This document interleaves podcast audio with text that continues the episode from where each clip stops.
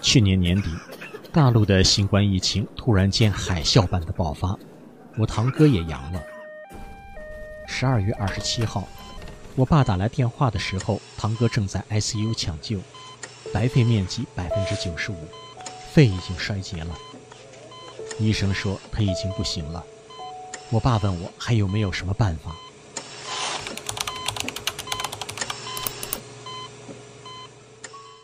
连医院都认为不行的时候，他却认为我还有办法，这也是有原因的。我舅舅和舅妈都是医生，三年前疫情刚爆发的时候，他们就感染了，当时情况也是非常严重。那时候我就劝他们诚心念“法轮大法好，真善人好”，舅舅和舅妈很快就恢复了健康。这件事家里人都传开了，所以这次堂哥遇到危险的时候。他们就又想到了我。我堂哥五十出头，个子很高，身体很强壮，但是这时候他躺在病床上，带着呼吸机喘气，这实在是让我很痛心。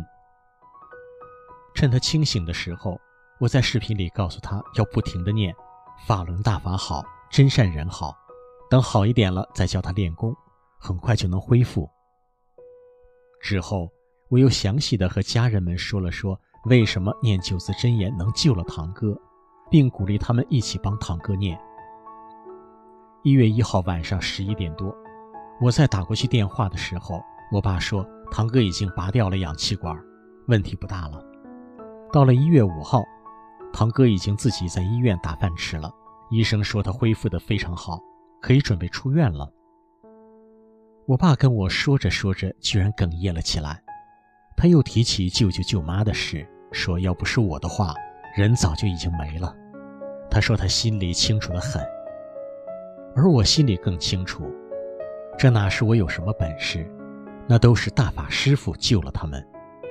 从大法师父传法开始，多少人在法轮功的修炼中起死回生，又有多少人凭着对法轮大法好、真善人好这句真言。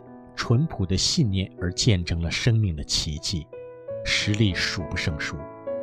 中国大陆新冠染疫者纷纷寻找避疫方法，诚心敬念法轮大法好，真善人好，让自己站在神的一边，请求神佛的加持与护佑，才是疫劫中保命的良方。